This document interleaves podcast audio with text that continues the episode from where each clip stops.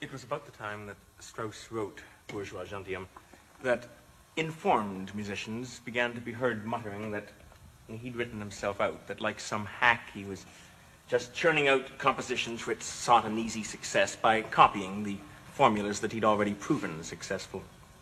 It's odd, of course, that this charge began to be leveled at him about the time when the cult of modernity first struck the musical world, when composers like Schoenberg and Stravinsky were first shocking the public. Until then, Strauss had developed an idiom which was quite in the running, indeed pretty avant-garde in manner, but more or less coincidental with the days in which Schoenberg was dissolving key-centered harmonic structures into total dissonance, and Stravinsky was concocting layers of superimposed dissonance upon triadic forms. Strauss began to cultivate those gentle classic qualities that we observe in bourgeois gentilhomme. And for the rest of his life, his music rarely attempted to echo the heated passions of his youthful work, but sought instead a cooler, more integrated, more thoughtful expression. It remained, of course, solidly key-centered. His sense of tonal adjustment underwent a change, though, in that so adroit had he become at manipulating his harmonic events that he no longer became entangled in his modulations, his chromatic language. He no longer self-consciously directed the architectural procedure of a composition into an arbitrary classic form. He was able to bypass the obvious, to cultivate the most subliminal relations between the parts of a work.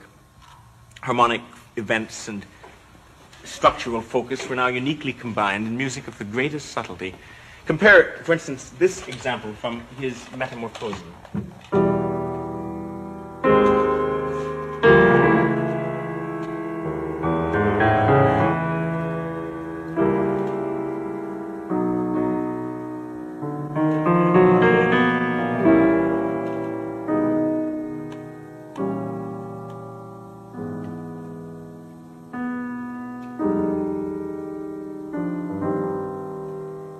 Metamorphosen. that music, which is written in 1945 with the jaunty outgoingness of the violin sonata, which was written in 1885.